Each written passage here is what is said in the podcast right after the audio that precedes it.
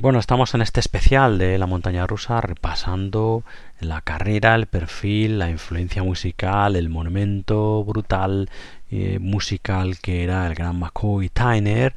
Bueno, pues escuchando algo de sus trabajos, escuchando algo de, de manera muy superficial, porque si no, como digo, estaríamos aquí hasta bueno, pues hasta el mes que viene, cosa que, bueno, yo tengo tiempo si queréis, podemos seguir, pero, en fin, eh, vamos a hacerlo así. Eh, como siempre hacemos, eh, ya bastante largo, tenemos casi seis horas de música en este especial, música toda de McCoy, y como siempre la troceamos en una hora y media para que podáis degustarla tranquilamente, ¿no? Eh, bueno, estamos como os decíamos, en los años 70, en este repaso cronológico, y el siguiente trabajo que vamos a escuchar es este Extensions, trabajo que también, eh, a pesar de ser grabado en los años 1970 eh, fue publicado más tarde, en 1973, prácticamente con el mismo equipo que grabó en su momento Extensions y con eh, el objetivo eh, musicalmente hablando muy muy parecido, ¿no? Pero aquí bueno, por ejemplo, además de esos músicos que ya escuchábamos en el álbum anterior, junto a McCoy encontramos, bueno, pues a Gary Bartz, que también estaba en el álbum anterior, al saxo alto, encontramos a Wayne Shorter, al saxo tenor y soprano, también encontramos a Ron Carter al contrabajo, a Elvin Jones, como no, a la batería y la aportación estupenda y maravillosa de Alice Coltrane al arpa, tocando el arpa en los cortes 1, 3 y 4. Cuatro cortes, composiciones todos, eh, todas ellas de McCoy Tyner, absolutamente maravillosas y bueno, pues en fin, de este estupendísimo Extensions del gran McCoy vamos a escuchar el corte que es Survival Blues.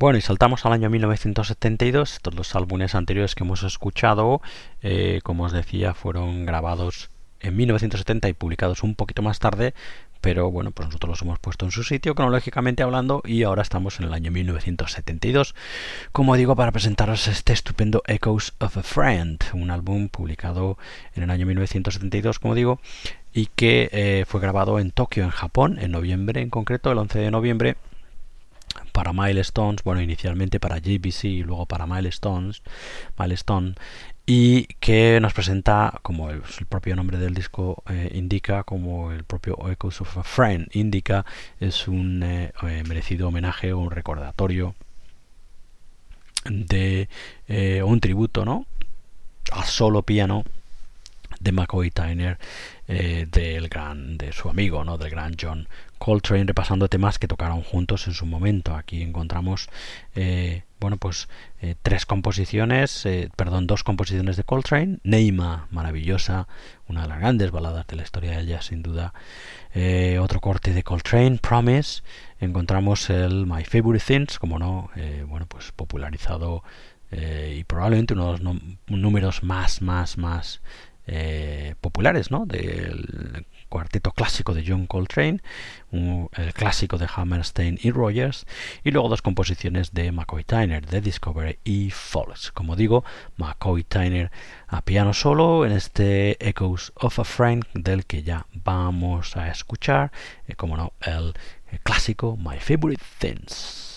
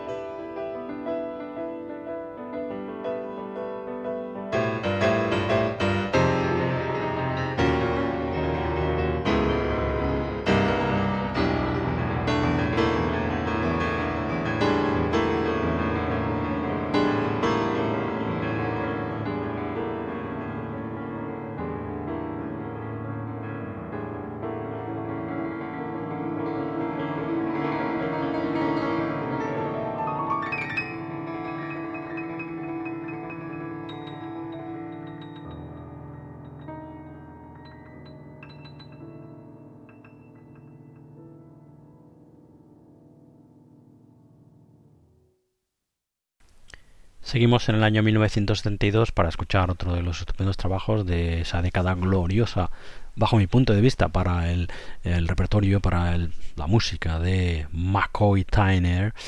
Eh, en el año 72 también, además de ese Echoes of a Friend, nos encontramos este estupendo Sahara, un trabajo que vuelve a bueno pues a poner sobre el tapete, sobre la mesa, ese eh, gusto eh, además de toda esa espiritualidad de la música de McCoy, ese gusto por eh, la música, de, o sea, por eh, McCoy hacia la música africana y aquí va también introduciendo, cosa que ya iba haciendo poco a poco en sus trabajos anteriores, bueno, pues cierta influencia de la música de con influencias asiáticas, ¿no? Cierta influencia de utilizando instrumentos, por ejemplo, aquí aquí toca el coto, eh, eh, toca también McCoy, además del coto, bueno, piano evidentemente, toca el coto, toca la flauta, toca las percusiones y como digo va introduciendo ahí elementos que luego más tarde también introducirá del, del latín, ¿no? Que es algo que también eh, siempre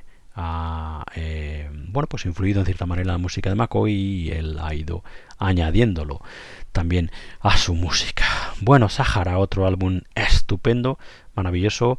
Como os digo, esto es una opinión personal, evidentemente, pero es que todos estos álbumes de los 70, fundamentalmente de la primera eh, mitad de los 70, también me gustan mucho los de eh, la segunda mitad. Todos los de los 70 para mí son álbumes imprescindibles y son álbumes los de McCoy 5, eh, 5 estrellas, ¿no? En fin, Sahara, todo composiciones de McCoy Tyner, aquí McCoy Tyner tocando, como os decíamos, el piano, el coto, las percusiones y la flauta, junto al saxofonista Sonny Fortune, que aquí toca el alto, el soprano y las flautas, el contrabajista Calvin Hill, que también toca aquí eh, algunos bronces y las percusiones, y Alphonse Mouson tocando la batería, trompeta, algunos bronces y también percusiones. Bueno, pues en fin, estupendo trabajo este Sahara del año 72 de McCoy Tyner de ese álbum. Escuchamos ya el estupendo Every Queen.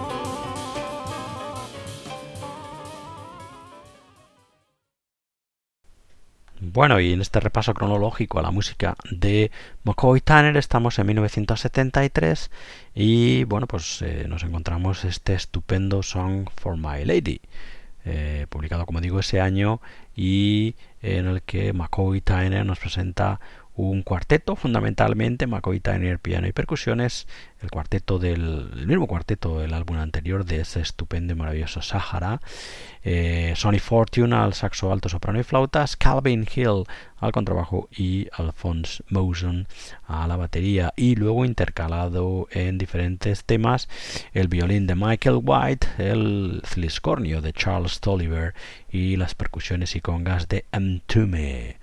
El álbum como no, maravilloso este Song for My Lady que nos presenta cuatro, cinco cortes, perdón, cuatro composiciones de McCoy Tyner y el clásico The Night Has a Thousand Eyes. Bueno, pues de este Song for My Lady vamos a escuchar ya el corte que da título a la grabación. Song for My Lady, composición, como no, del gran McCoy Tyner.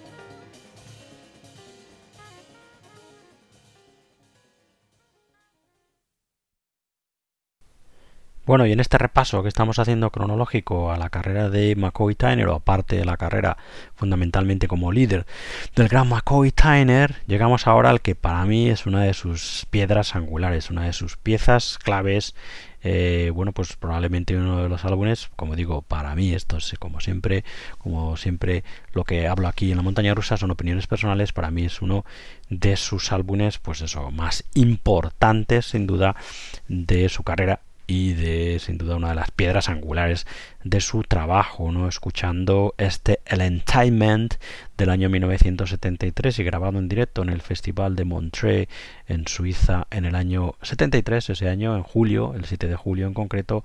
Bueno, pues eh, escuchándolo, como digo, uno se puede hacer una idea, mmm, bueno, pues bastante, bastante cierta de la figura inconmensurable eh, que, es bueno eh, el gran McCoy Tyner, la importancia de su música. Aquí McCoy Tyner en este directo en el Festival de Montreux, en este maravilloso Entertainment, junto a un cuarteto que está impresionante, McCoy Tyner piano y percusiones, Azar Lawrence al saxo tenor y soprano, Judy Booth al contrabajo y Alphonse Mouson a la batería.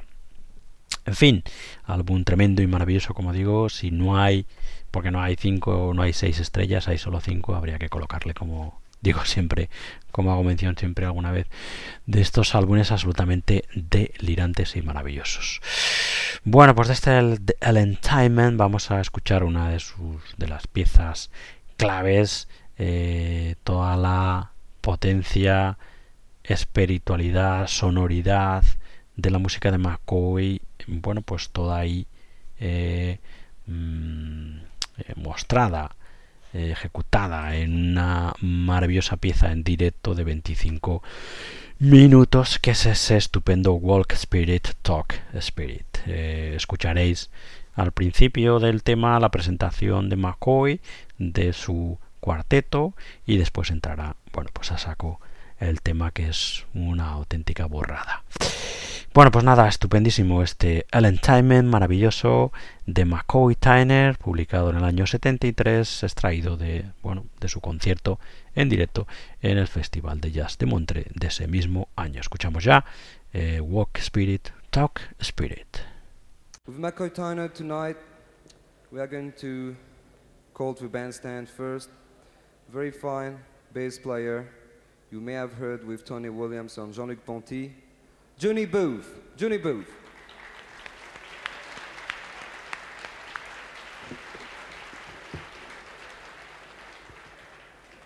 On tenor saxophone and soprano, a man from Los Angeles who played recently with Elvin Jones, Azar Lawrence. Azar Lawrence.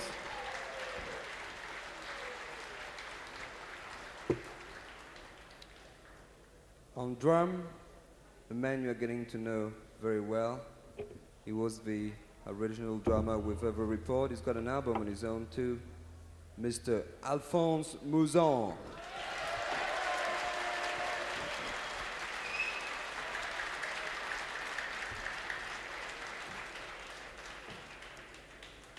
And the uh, leader of the group, Mr. McCoy Tyner.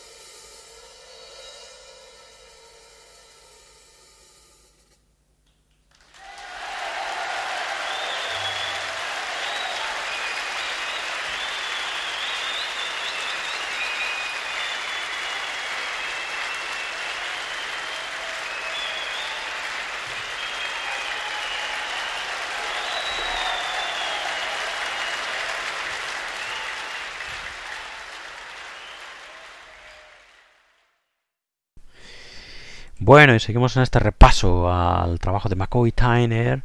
El, eh, eh, seguimos en el año 1973 y además de ese estupendísimo El Enchantment, esa maravilla que como os comentaba antes, que acabamos de escuchar y que es una auténtica burrada, ¿no? Eh, y que es, como digo, para mí una de las piedras angulares de la música de McCoy, bueno, imprescindible para entender eh, bueno, pues la grandeza de su trabajo, ¿no?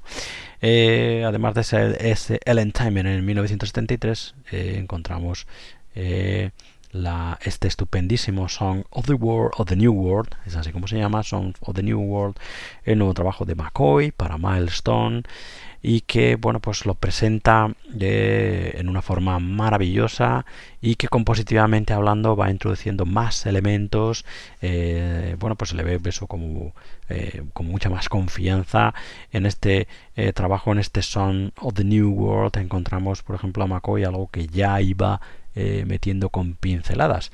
En los trabajos anteriores ya hay composiciones orquestales de McCoy y bueno pues eh, se encuentra en un momento estelar maravilloso y infinitamente cómodo, ¿no? Como se puede apreciar a través de su música, que siendo que sigue siendo una música con un altísimo impacto sonoro eh, y espiritual, ¿no? Bueno, pues en fin, en este Son of the New World encontramos a McCoy Tyner al piano y las percusiones, Hooper Loads al piccolo y a la flauta, Sonny Fortune al saxo alto, soprano y flautas, Johnny Booth al contrabajo y Alphonse Mouson a la batería. Este es el quinteto eh, principal que construye todo el trabajo que escuchamos en este Son of the New World y luego encontramos también la aportación de diferentes instrumentos, una formación eh, importante de bronces en las que encontramos a Cecil Bridgewater, John Faddis, Virgil Jones, Garnet Brown, Dick Griffin, Willie Ruff, William Warnick III, Julius Watkins, Kain Sawadi, Bob Stewart, eh, encontramos percusionistas como Sonny Morgan eh, y en fin nombres que algunos de ellos ya nos van sonando eh, y que en aquel momento eran absolutamente desconocidos o nombres más desconocidos y que bueno pues además junto al trabajo de McCoy fueron cobrando resonancia no y luego encontramos además acompañando a McCoy y al resto de músicos pues una un grupo eh, orquestal, como digo, de cuerdas fundamentalmente, dirigido por William Fisher, en el que encontramos violines y encontramos también chelos. Eh, bueno, pues en fin, otra maravilla más que voy a decir, este Son of the New World, año 1973, que grande McCoy Tyner de este álbum, todo composiciones de McCoy, salvo el Afro Blue, que abre el disco de Mongo Santa María, ¿no? composición de Mongo Santa María, y que es una de las primeras aproximaciones al menos en estudio, grabadas de manera oficial, ¿no? Una de las primeras aproximaciones de McCoy al mundo del latín, que luego va a ser, como os comentábamos antes, más eh, presente, ¿no? En su trabajo. Bueno, pues eso, todo composiciones de McCoy, salvo este Afro Blue de Mongo Santa María. Eh, en este Sons of the New World eh, escuchamos este estupendo Little brother.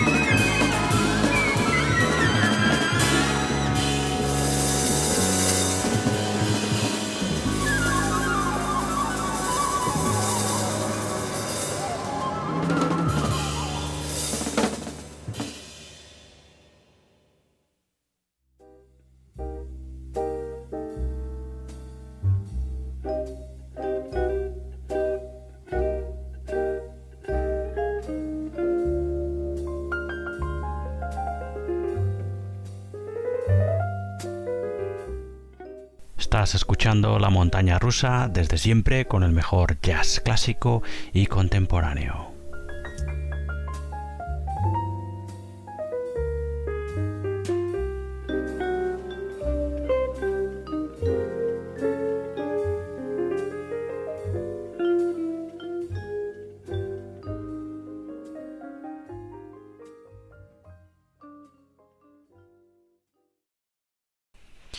Bueno, seguís escuchando La Montaña Rusa, el número 9 de esta temporada 2020, que es un especial monográfico, sin duda, eh, bueno, pues eh, bien merecido en tributo de la música, la influencia, la enorme figura que era el gran McCoy Tyner y que como muchos de vosotros sabéis nos dejó hace un par de semanas, ¿no? Estamos repasando su trabajo fuera del John Coltrane Quartet. Alguno de vosotros igual esperabais escuchar a, McCoy junto al cuarteto clásico de John Coltrane, pero bueno, nos hemos querido centrar más en su carrera como líder que es la que estamos repasando, como digo, un poco de puntillas, centrándonos fundamentalmente en sus álbumes de los 70, que para mí son, como ya os he comentado a lo largo del especial, absolutamente imprescindibles. Y bueno, pues como digo, el que quiera escuchar a Coltrane junto a Coltrane, perdón, a McCoy junto al cuarteto clásico de John Coltrane. Bueno, pues tenemos un especial por ahí hecho hace un par de años o tres eh, cuando se cumplieron los 45 años del fallecimiento o el aniversario de los 45 años sin Coltrane. Allí dimos un repaso al eh, trabajo del cuarteto clásico de John Coltrane, así que si lo queréis escuchar lo podéis encontrar en nuestra web en la montana rusa radiojazz.com, es estupendo especial que lo titulamos, creo recordar, 45 años sin Coltrane. En fin, pero eso, seguimos aquí repasando la figura de McCoy Tyner, ese maravilloso músico eh, como líder, ¿no? Eh, y bueno, pues en fin, estamos en el año 1974 y el siguiente álbum que nos toca repasar es este directo que se llamaba que se llama Atlantis, un directo eh, que se realizó en el Keystone Corner en San Francisco en agosto, en concreto el 31 de agosto y el 1 de septiembre del año de ese año, ¿no? de 1974, y en el que junto a McCoy Tyner encontramos un quinteto en el que está a Azar Lawrence al saxo tenor y soprano, Johnny O'Honio Juni Booth al contrabajo, Wilby Fletcher a la batería y Guillermo Franco a las percusiones. Aquí McCoy Tyner al piano y también a las percusiones. Otra barbaridad de trabajo este Atlantis del que ya vamos a escuchar el corte que da a la grabación Atlantis.